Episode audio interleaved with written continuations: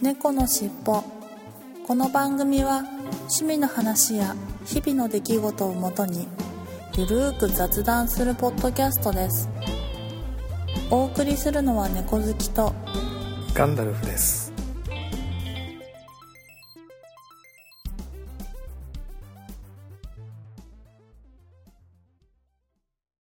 猫のしっぽ。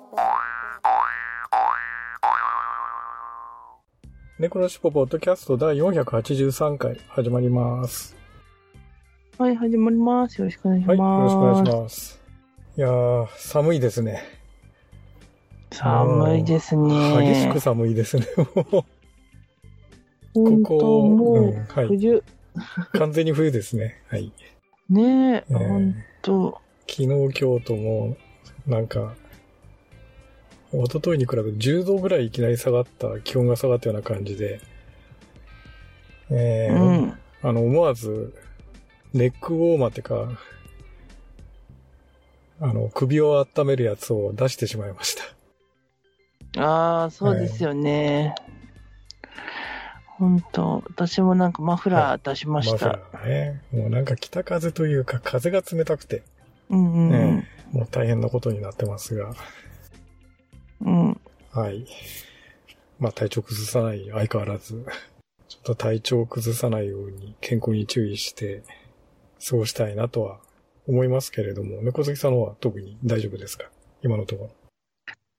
そうですね。もうなんか引きそうな感じではありますけど、うんうんうんまあでもギリ大丈夫なギ感じです。リ大丈夫と。はい。はい。はい。えー、そろそろね、あの、インフルエンザの予防接種もうん。やった方がいいよねって、11月までにはやった方がいいよね、というような話もあって、実は昨日予防接種を受けてきました。ああ、そうなんですね。はい。早めでいいですね。早め早めで。なんか今年はうんうんうね、んさすがにインフルエンザも流行りそうな話が出ているんで、うんうんちょっとね、うん気をつけた方がいいかなと思って早めにインフルエンザの予防接種は受けてきましたけど、うんうんううんん。猫好きさんも早めに、もしあれだったら、受けられたらと。ですね。普段はあんまりインフルエンザ受けてないんですけど、今まであまり受けてなかったと。そうですね。基本的になんか、受けようと思った時が体調悪くて、ああ、確かに。そうするとね、受けたくても受けられないので。そうそうそうそう、そういう感じで毎回ギリギリ受けられなかったみたいな感じだったんで、はい。今年はまだ体調がいいので受けられるの、うん。うん、受けてみたいと思います。はい。はい。まあ、そんなこんなで本編に行きたいと思います。はーい。猫のしっぽ。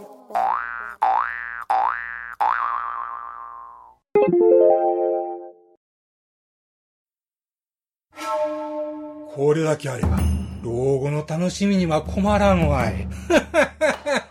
ここまで だ？誰だ？人を暇なくせにプラモを作らず、蓋、蓋を開けて取説だけ見て戻し、み、みるみる増える積みプラの山。崩してみせよう。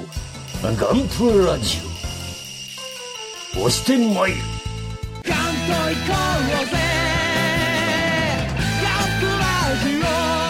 欲しいんか？これが欲しいんか？ゴロニャン。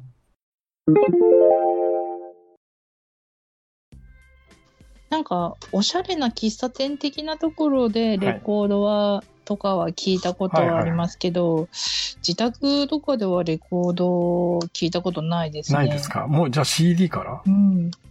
音楽。そうですね。私カセットとか CD カセットですね。基本カセッうんトですか、そうですね。カセットで CD なっで、てって感じ。うん、じゃあカセットだとエアチェックとか言ってなんか FM を録音したり AM を録音したり、そういう感じだよね。いやー、そうです、本当に。もう当時、福山雅治ファンで、私、福山雅治さんのオールナイトニッポオールナイトニッンをポンを。はい。聞いてました、本当で、120分の録音できるカセットを買って、はいはいはい。あの、いうん12時から始まるのかな？そうですね。一時、うんオールナイトニッポンって確か1時じゃなかったんでしたっ1時けでしたっけ？深夜ラジオね。はい1時ぐらいからじゃない。三時。あの前半が3時までで3時から5時とか。あ、そうですよね。そうなんかですよね2時、に二部制でしたよね。2時間ごとの。はい。はい。えでもなんか自動でその裏返しになるカセット録画、あはい録音機ではなかったので。もうでも子供だったから、ちはい小5とか小6とかぐらいだったんで、もう眠たいじゃないですか。はいはいはいはい。だからもう目覚ましをかけて、に 1時に起きてセット、2時に起きで、て、カ。セットを裏返して、そう。で、また寝るっていうことを、月曜日の深夜に夜な夜なずっと毎週やってました素ね。晴らしい。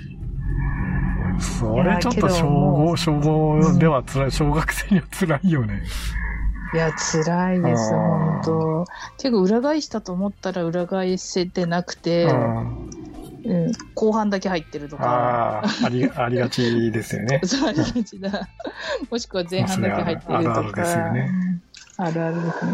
あんな時がありましたね、本当あ今なんでアプリでラジオ聞けたりしますもんね。そうそうそう。う。ん。うん。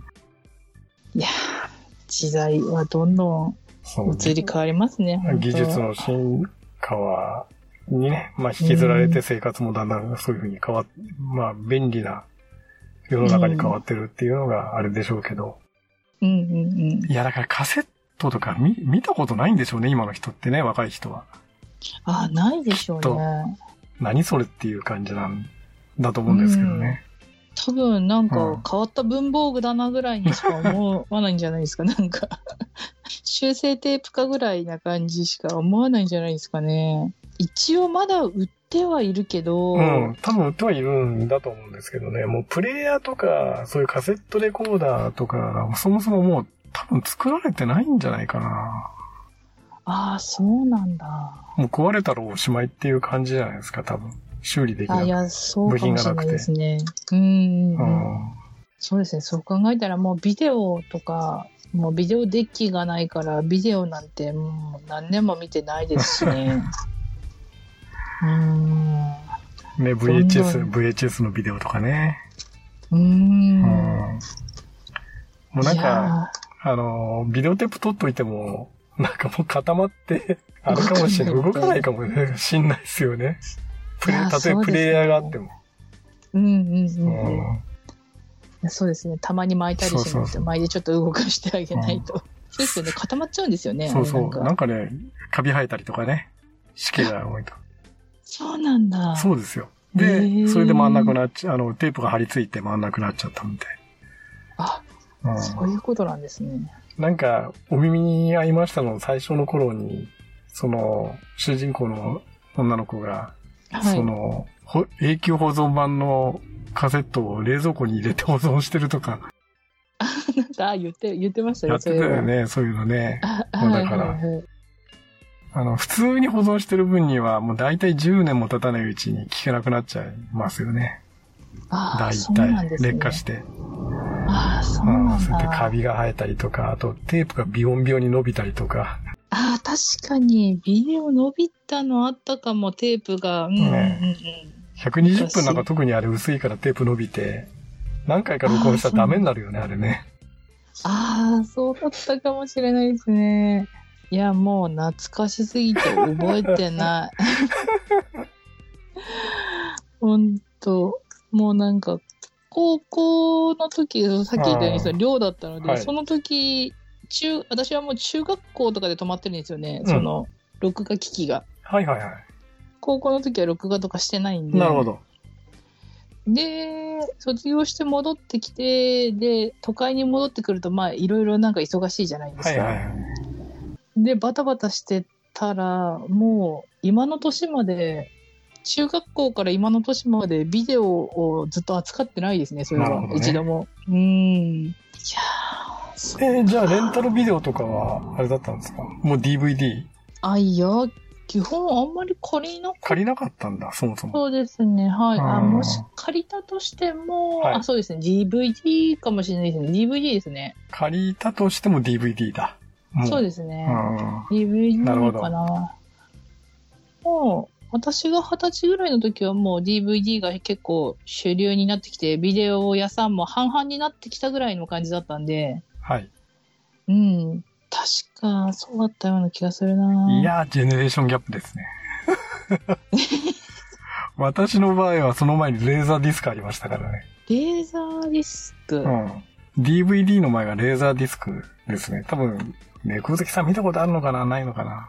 あの、30センチぐらいのでかい、いわゆる LP レコードと同じぐらいのサイズで、映画あが、ー映画が見れるっていう、レーザーディスクっていうのがあったんですよ。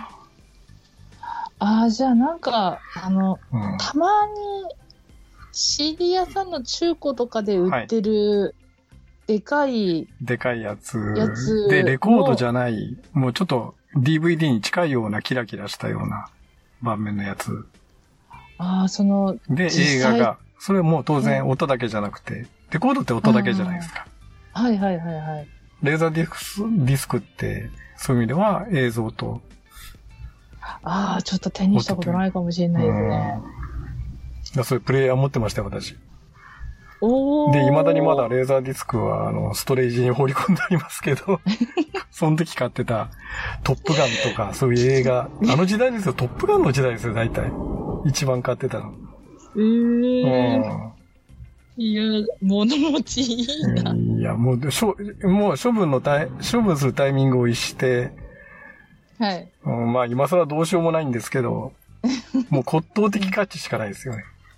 そうですね。うん骨董品になり骨董つつありますね。品になりつつあるという。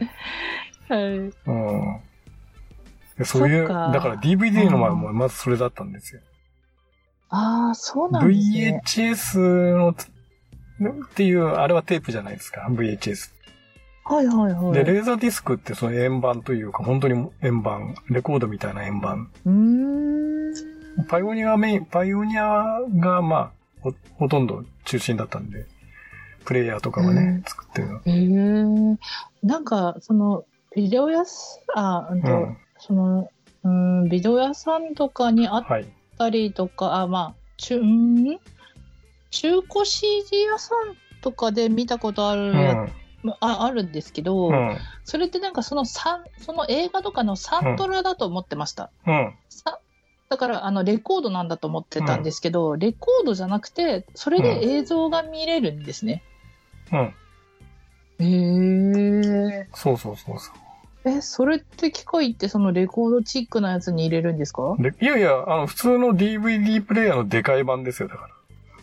あ、じゃあ吸い込まれてく感じな。あの、ターンテーブルが出てきて、吸い込む、吸い込まれるっていうか、ターンテーブルに乗っけて、うん。あの、また、ローローディングで。あ蓋閉じるみたいなはいあのあの、中に入っていくみたいな感じですけど。ね。へえ。あ、見てみたいな。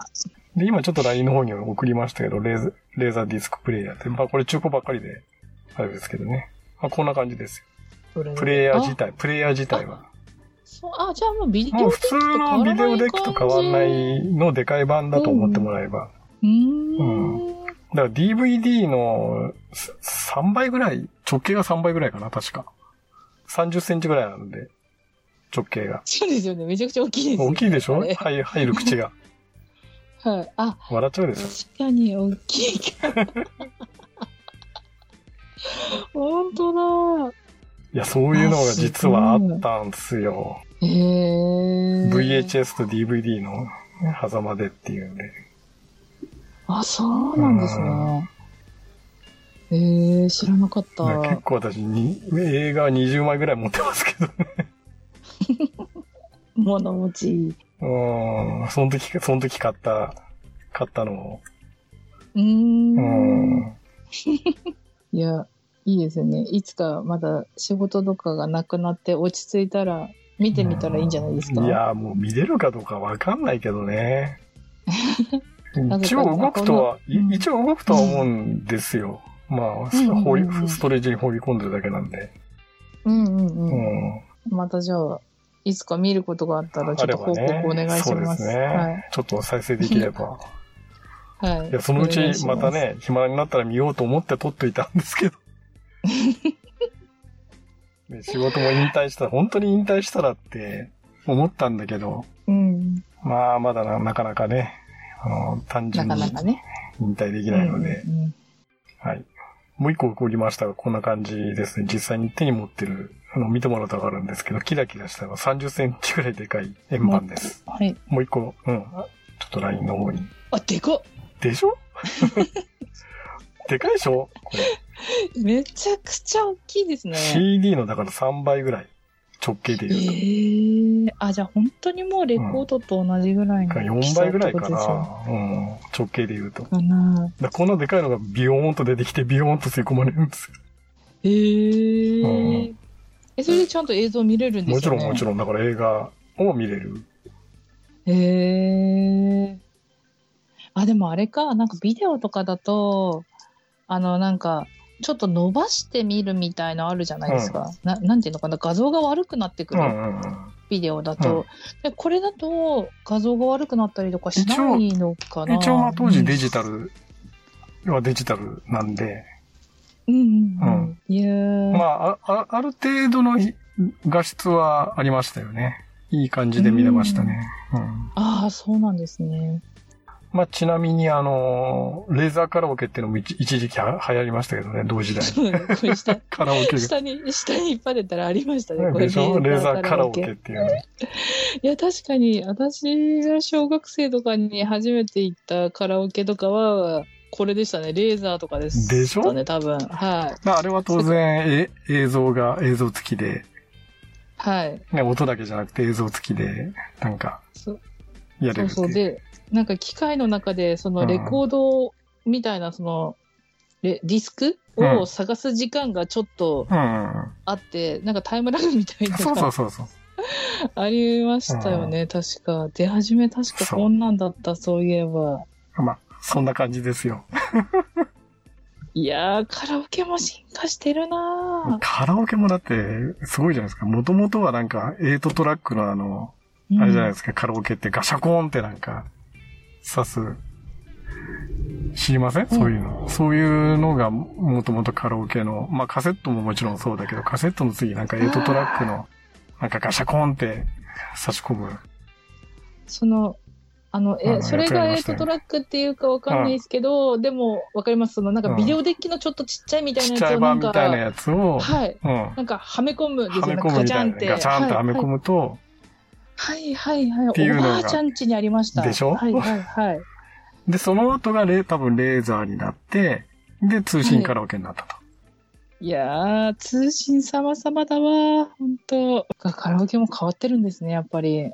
いやー、時代ですな、本当なんか進化っていいですね。なんか、あながち、ちょっと、進化しすぎるのもどうだろうなって思うところもちょっとあったんですけど、正直。いや、進化って素敵ですね。うん。いそうそうそう。基本便利になるからね、いろいろ。や、そうです。本当便利です。もうなんか昔なんて本当になんか、パソコンとか、もう電源入れるのさえ嫌だった時代ありますけど、うんうんうん今なんてもうパソコンないと本当やっていけない時代じゃないですか。か多分もうパソコンもそのうちなくなるよね、きっとね。なくなりますか、タブレットとかになでもいいよとか、あそれこそスマホだけでいいよっていう人もいるし、あ、確かに。よっぽどだからね、その、凝った使い方、凝ったって言ったらもうおかしいけど、うんうんうん例えばね、あの、エクセルとかワードとか、ガンガンに事務、事務処理で使うとか、うんうんうんうん。あと動画編集しますとか、まあ動画編集すらもう今ね、iPad でできできたり、そうですね。携帯でで、携帯でできたり、うん。ね、それこそあの、音声、こういうポッドキャストの音声収録だって、携帯だけで、はい。撮って出しでも、あまり凝った編集しないんであれば、撮って出しでもできちゃったりとか、するわけだから、そ,、ね。のうちパソコンもなくなるんじゃないかな、みたいな確かに。ことにはな、なるかなと思いつつずっとな、なくならないよね、今のところ。あ結局はそうで。すね。うんうんううん。ん。多分特殊な使い方があるから、そうそうそう、まあで、今言ったパソね。コンもパソコンで、ね、その、発達してるから、あれなんでしょうけど、うんまあでも、いや、後々はなくなりそうですね。うん。だからもう、それこそウェラウェアラブルパソコンじゃないけど、もう体の中はめ込みですよ。埋め込みですよ。パパソコンも？パソコンすら。いやー、すごいな、そんな時代来たら。チップ埋め込まれて終わりですよ、きっと。いやー、そっかー。いや、あ ーうーん、悩む。なんだろう、なんか、自分の周りはが、なんか便利になっていく分には、い。はい。なんていうか、受け入れられるんだけど、そう、自分を自分自身ねそうそうそうそう。自分自身に、はい、埋め込む的なのになると、ううんん、ちょっと躊躇しちゃうところもあるかな。うん、まあでも便利だよってすごい聞いたら、えー、本当やっちゃおうってなっちゃうんだろうけど。そうだね。うん。なんか、どこだかのトイレ、トイレの会社か、なんか、建設会社の、うん。なんか、ど、どちらか忘れたんですけど、うんの、なんか最新未来式みたいなもので、なんかそこのある部屋に、まあトトイレに、とか洗面所とかに入ると、自分のその、うんトトイレで自分のなんか、その糖、糖が出てたり、尿尿酸値が出たり、うん。で、体重、もう、そのスペースにいるだけで体重が測れたり、うんうんうんうんうん温自分の体温が測れたり、うん。脈拍測れたりとかいうのが一気にできますみたいなうん。部屋が、なんか、まあ、近年来るのではないかみたいな、そういう部屋の設定ができるようになるんじゃないかみたいなのを見て、あ、そういうのだったら受け入れたいなって思います。うん。あの、確かに自分の体をいじるっていうのはなかなか受け入れられないよ。私自身もそうだし、うんでそれこそ、まあ、私も絶対やらないけど、ピアスの穴を開けることすら嫌だっていう。あら、順調。なんで？えー、そっかそっか。ある意味そ、そういう意味ではすごい、なんか保守的というか、うんうんうんうん。ね、感じはするんですけど、ただその周りの技術の進化は確かに、うんそういう、先ほど猫好きさんおっしゃいま、られましたけど、まあトイレで全全自動でいろんなことが測れるとかね、そういうのは便利だから、で、便利。あーいや、そもそもだって、ウォシュレットがですら衝撃なのにね、みたいな確かに。感じ。あれ、海外の人から見たらすごいらしいわ、やっぱり、やっぱり。日本のトイレって。なんかうん、トイレの中から、なんかスプレーが出てくるみたそいうな。そうそうそうそう。確かにな私も未だに、私は、あの、古い人間なんで、はいちょっとウォシュレットを使えない人間なんですけど私、も何度か試したけど、やっぱりちょっとウォシュレットから元に戻りましたけど、まあそういう意味ではすごい保守、保守、なかなかね、その保守的な人間かなと思いつつ。そうですね、そうですんね。うんまあでも、本当に必要とする人にとってはめちゃくちゃ便利ですよね。そうそうそうそ なんか、なんかタイとかは、あの、なんていうかな、すごい高圧なジェットみたいなものをお尻に当てるんですって、自う。分で。うんうんなので、なんかタイの人とかからしたら、日本のウォシュレットはもう、恐ろしく画期的なものだって、あうん、いうことらしいですけどね。ーちょうど適度な圧力で、あそうです、っていうことなんそうで。すよね。はい。もう行く場所行く場所で、その水圧量が違うらしいから、うん。なるほど。はい。そう、もうなんか大打撃になってしまうらしいから、失敗すると。うん。そう。確かに大打撃になりそうで、それね。いや、そうですね。本当なんかすごいらしいですうんね。この間 YouTube でやってました。はいはいはい。なるほど。まあそういう意味でね、まあジェネレーションギャップっていう話で、すごい、からまあいろいろは技術技術の進化に、まあちょっと話が少しシフトしましたが、い、ろいろ盛り上がりも、まだまだいろんなね。話はあるとは思う思いますが、まあ大体こんなところかなと。ですかね。はいはい。ということで、今週の本編はジェネレーションギャップの話でした。はいありがとうございました。猫のしっぽはい。それでは今週の成果発表コーナーに行ってみたいと思います。はい。今週の成果発表、猫好きさんはいかがだったでしょうか？はい。私は、うーんと、前回なんぼっちさんならちょっと、いつもより、とね、前回はだいたい年初ぐらいに戻ったみたいな話でさしたっけ？れてたと思いますね。はい。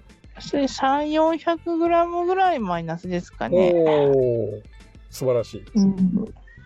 なんかちょっと最近仕事でバタバタしていたのええええで、ええあんまり食べる時間がなく、でもって、でも帰ってきてからは食べてるから、それをやめてたらもっと痩せてたんでしょうけど、なるほど。まあそうもいかず、ん寝る前に食べるという生活をはいはいはい、あの、悪い習慣病を最近してましたうんはい。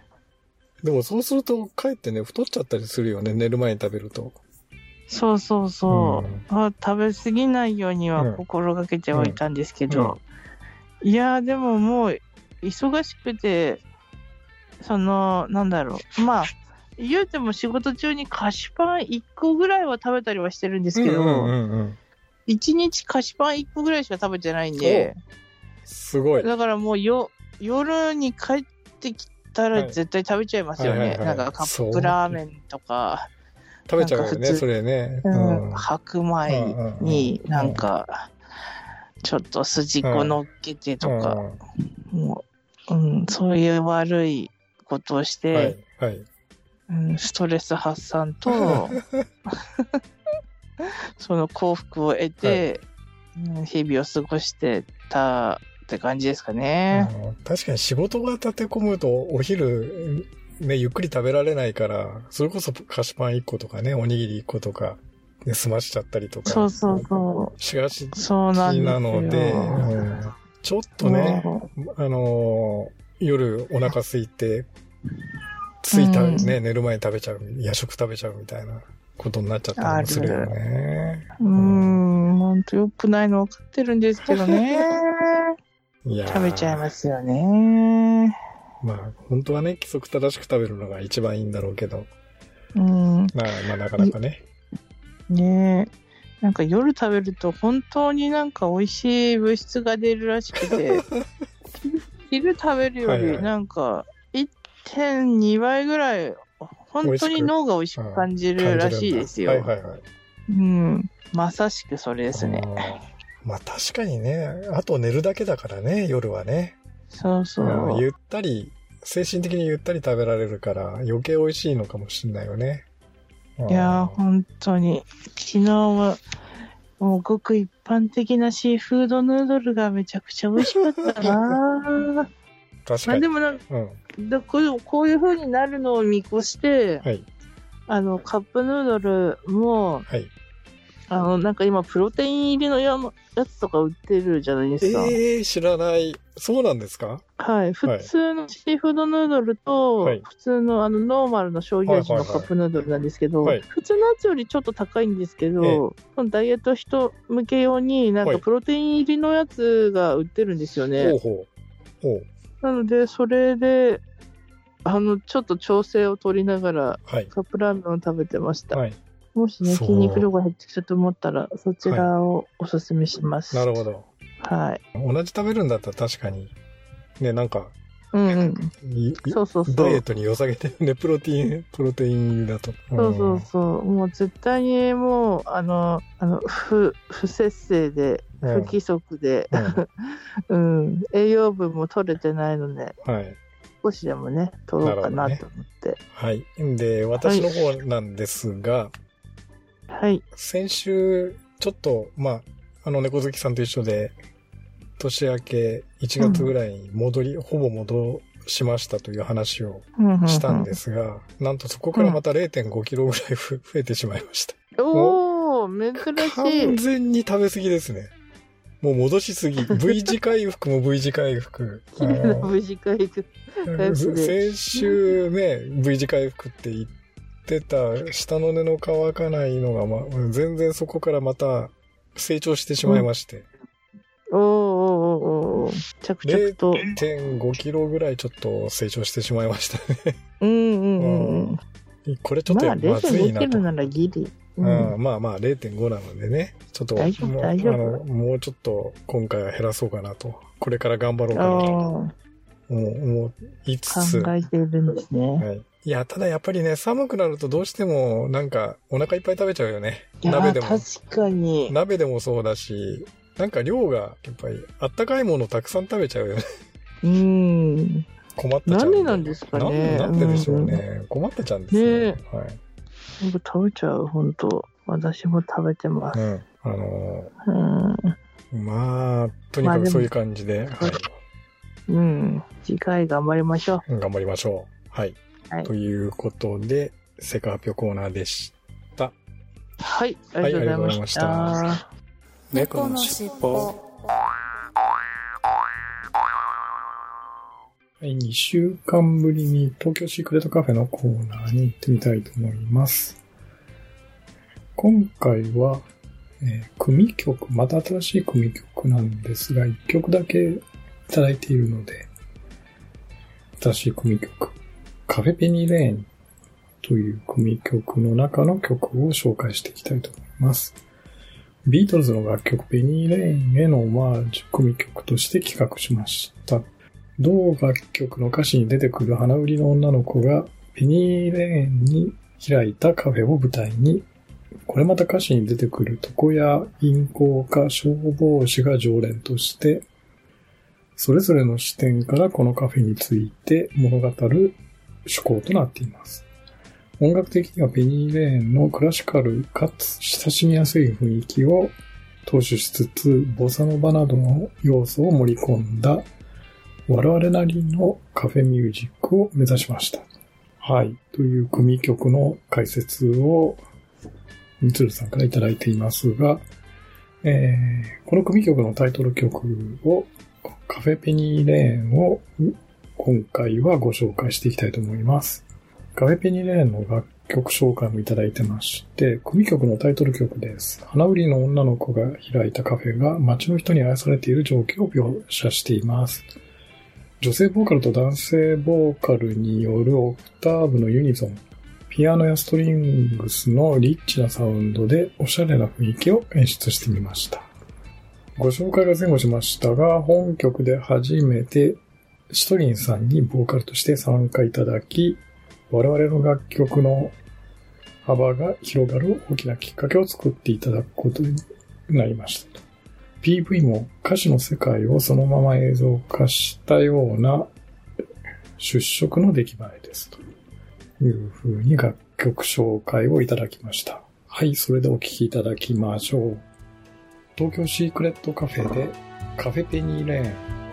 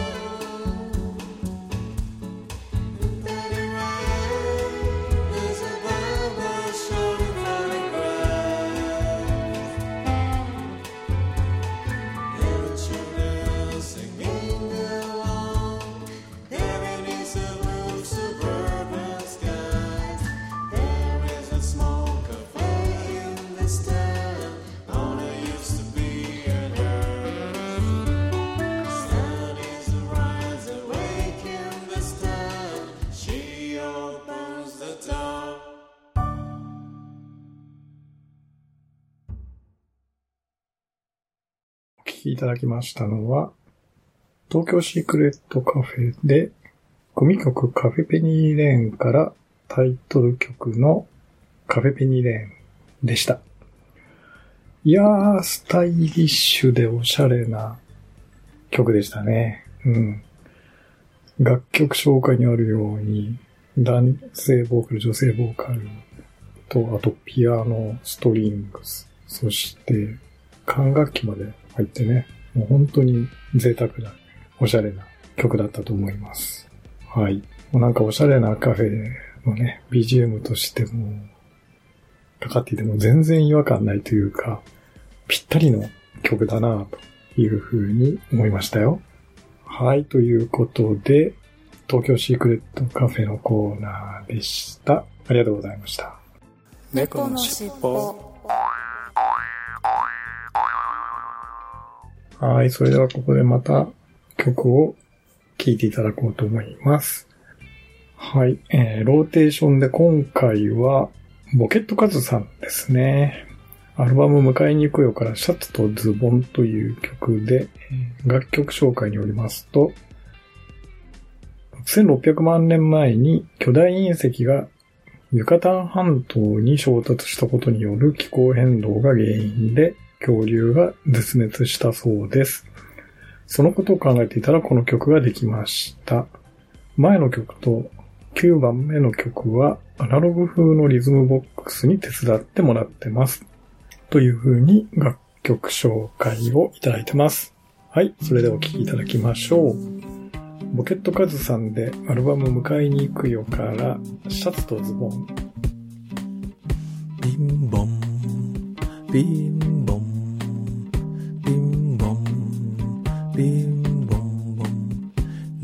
す息の中のシャツとズボン。いつからそこにいるの？いつから絡まってるの？出す息の中のシャツとズボン。いつからそこにいるの？いつから干からびてるの？クラクラするような螺旋の底から明日のことかもしれないし昨日のことかもね。出す息の中のシャツとズボン。いつから絡まってるの？いつから干からびてるの？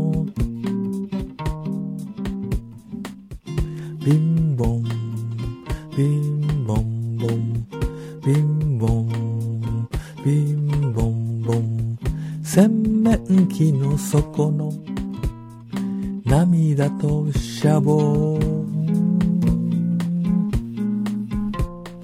どうしてそこにいるの？どうして歪んでるの？洗面器の底の涙とシャボン。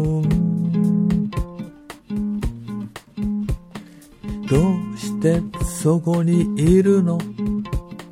どうして揺らいでるの？クラクラするような宇宙の向こうから明日のことかもしれないし昨日のことかもね。洗面器の底の涙とシャボン。どうして歪んでるの？どうして揺らいでるの？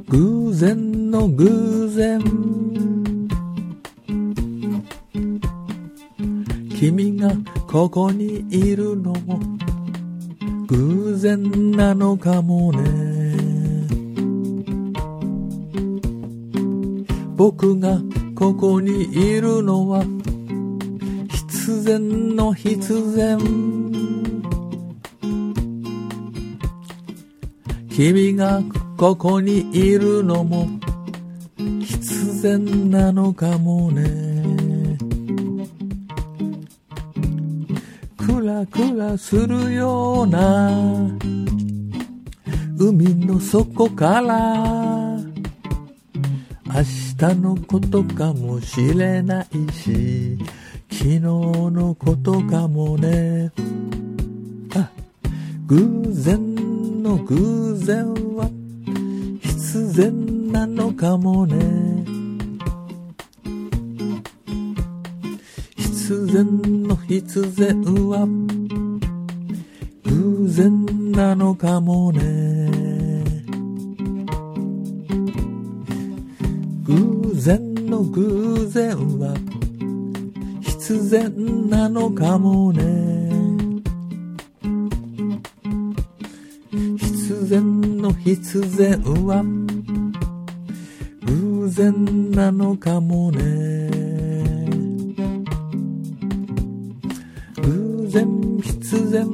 必然偶然必然偶然偶然。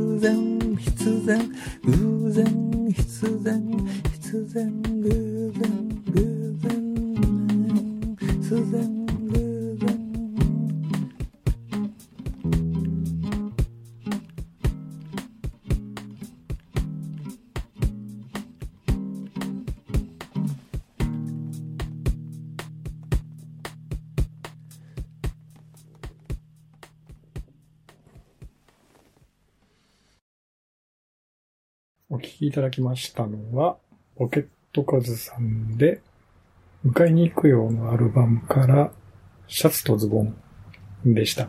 なんだか不思議な曲でしたね。はい。不思議なんだけれども素敵な曲だったと思います。うん。恐竜がね、絶滅した話と、うん、乾燥機の中に取り忘れた干からびたように乾いているシャツとズボンがどういう風に繋がるのかすごく不思議な感じがしました。うん。なんかね、その発想、その発想の繋がりが不思議だなと思いながら、えーまあ、それでこういう曲ができるんだという、ちょっと楽しい感じの曲だったと思います。はい。今週の一曲コーナーでした。ありがとうございました。猫のしっぽはい、それでは今週のいただいたお便りコーナーに行ってみたいと思います。いつものように、ツイッターのシャープ猫のしっぽのハッシュタグと、あとまきがつてるポッドキャストの公式アカウントにいただいたメッセージを紹介していきたいと思います。10月24日、ケンチさんから82回拝聴以前、職場で若い者に OHP とフロッピーディスクの話をしたことがあるけれど、えー、それ何という感じでした？昭和、平成、令和とあっという間になんだか寂しい気がするというふうにいただきました。はい、ありがとうございます。OHP、オーバーヘッドプロジェクターですね。これは、うん、今の若い人、新入社員とか20代のか、まあ30代の人ももうわかんないんじゃないですかね。えー研究発表とかね、社内の会社での発表会とかではこのオーバーヘッドプロジェクター使いまくってましたけどね。我々の若い頃は。これ、ケンチさんも同じだと思うんですけど。あと、フロッピーディスクも、私が入社した頃はまだ8インチが主流でしたね。で、そのうち5.25インチになって、えー3.5インチというふうにだんだんちっちゃくなっていきましたけれども、いや、フロッピーディスクも、何のこっちゃでしょうね、今の人にとってはね。見たことも多分ないんじゃないかなと思いますよ。はい。いやー、もう本当にね、技術の流れというか、これ、本編の中でもお話ししましたけど、技術の流れによっていろいろ消えたものっていうかね、なくなった、なくなってしまったものっていうのはたくさんあるんですが、まあちょっとね、我々、年取った世代から寂しいような、確かに。昭和世代から寂しいような気がします。いやー、もう本当にね、あの、青焼きとか、なんのこっちゃってことになるんで、んでしょうね。青焼きのコピーなんて見たこともないんでしょうね、今の若い人はね。はい。はい、ありがとうございます。はい、そして同じ日に、加藤さんから、駅員さんが切符に切れ込みを入れてたのは確かにかなり懐かしいですね。あれいつまであったんだったかな。音楽を聴く機会もいろいろな変遷がありましたね。MD ウォークマンにはお世話になったけど、完璧に最近の人は知らないだろうなと。いやー、もう MD ウォークマンとか、MD ってそもそも今の若い人全然知らないでしょうね。はい、ありがとうございます。はい。そして10月26日、アポロさんから、令和4年10月25日のポッドキャストキーだより、丸2ということで、たくさんのハッシュタグの中に、シャープ猫の尻尾の482回を入れていただいてます。ありがとうございます。はい。ということで、今週のいただいたお便りコーナーでした。ありがとうございました。猫のしっぽ。はい、エンディングです。はーい。はい。えー、まあ、あの、オープニングでもお話ししましたが、寒いです。ということで、急に寒くなったんで、うん。まあ、冬服を思いっきり出したんですが、まあ、先週、ちょっと冬服、長袖とか出したんですが、それでも全然間に合わず、うん。うん。ね、ネックウォーマー出したりとか、うん。ね、マフラー出したりっていう、完全に冬モードになったんですけど、うん。いやもうほんとなんか、服の調節というか、うん。昔みたいにです、あの、衣替えのなんかタイミングがよくわからないという、うん。うん。うん非常に微妙な感じがしないではないんですけど、うん。うん猫好きさんの方は順調にあれですか？衣替えモードに入ってます？あー。まだ、まだまだですか？ですね。いや、でも、うちは基本的に、その、あんまりスペースがないので、衣替えというような衣替えははっきりせず、しないんですよね。うん。なので、あの、いつも見えてるそういう服を出し入れするはい。ところの、なんていうかな、段を変えるうん。だけで、基本的に押し入れの中から冬服を持ち出してくるとかいうことはしないんですよ。はいはいはい。中身だけちょこっと移動するぐらいで。はいはいはい。うん。なので、そもそもそんなに服も持ってないので、うん。そこまでなんか大掛かりなことは行わないんですけど、まあむしろ行わないからこそ、ジャンバーはすごい大切なんですよね。寒い。いから。はいはいはいうん。いや、けど、なんかふ、まあ、もう10年ぐらい経って、地道に地道にずっと右肩上がりの体重をキープしつつある私なんですけど、うん。やっぱどんどんジャンバーが入らなくなってきて、もうそろそろそのジャンバーをちゃんと買い、買いたいなとはいはいはい。思ってますかね。まあ特にちょっと、ね、月末から北海道行くのに多分北海道激寒なんで、うん、ちょっとなんか自分の体に合ったいい感じうのん。ナンバーをゲットできたらななんて。考えてますかね。ね、相手が北海道ですからね、しっかりしたやつをね、そうちゃんとそうん買わなきゃ調達しとかないと、う。うん。ね、命の危機ですもんね。いやー、本当の、そうなんですよね。いや、だからって言って北海道仕様のやつこっちで来てたら、すごい嫌な目で見られますけどね。恥ずかしいってあの人鼻に着込んで、ー何、すごい田舎もんみたいな目で見られるのがすごい嫌なんですよえね。ー、でも最近はさ、まあ、そうでもないか。そうでもないような気がしますけどね。そうですかね。まあじゃあ、やっぱ買っちゃおうかな、寒いから。うん。まあでもねダ、ダウンも、あの、昔はもっこもこのダウンでしたけど、ね、ダウンのジャケ、ジャンパーっていうかあれでしたけど、最近ですごいペラ、こっちの人って、関東の人ってペラッペラのやつ着てるじゃないですか。はいはいはい。あの、すっごい薄いやつを。そう、ペラッペラじゃ、でもやっぱ持たないし、あと、全然持たないよね。ペラペラで多分ね結構こ腰ぐらいのやつ多いじゃないですか。うんはいはい。腰かはい膝裏はいはいまで長くても。はい。いや、北海道はもう、あれですよね、かがとと同じぐらいの大きうんうんうんさのやつが多いんですよね。うん。まあ、ぐらいじゃないと、その、うん風が冷たいから、うん。足がちょ足がちぎれちゃうよね、寒くて。そうそうそうそう、うん膝下ちぎれて置いてっちゃうから、ちぎれちゃうもんね。そうそうそう。そうそういうのを考えると、やっぱ、うん、膝下がマストかな、みたいな。けど、うんこっちで膝下着てる人あんまいないから、ちょっとはずいな、みたいな。うん。確かにのは正ね。直ありますけどね。あのーすごい、サッカーが流行ってた頃に、まあ今でもまあサッカー、うんうんうんサッカー流行ってますけど、あの、うん本当に、あのーかかとぐらいまである、ね、はいはいはい。コートみたいなのベンチみんコートなベンチコートみたいな。なのみんな着てたんで、まあああいうイメージですよね。そうです、そうです。あれのなんかもっと分厚いやつですうんね。あんなん街で着てたらに二度見されますよ、確かにこっちで着てるとそれは、おっとかって見ちゃうよね。うーうんん、そうなんですうよ。まあでも言うても寒すぎたら買えます。ん。いや、てかもうそれは北海道専用として買うしかないんじゃないですか。ね、うんそうなんですよね。そうそう。こっちはこっちでまあね、その腰までのやつとか、うんね、膝までのやつぐらいなのは、まうんうんうん。あね、あれですけどね。としてもね。はい。うん。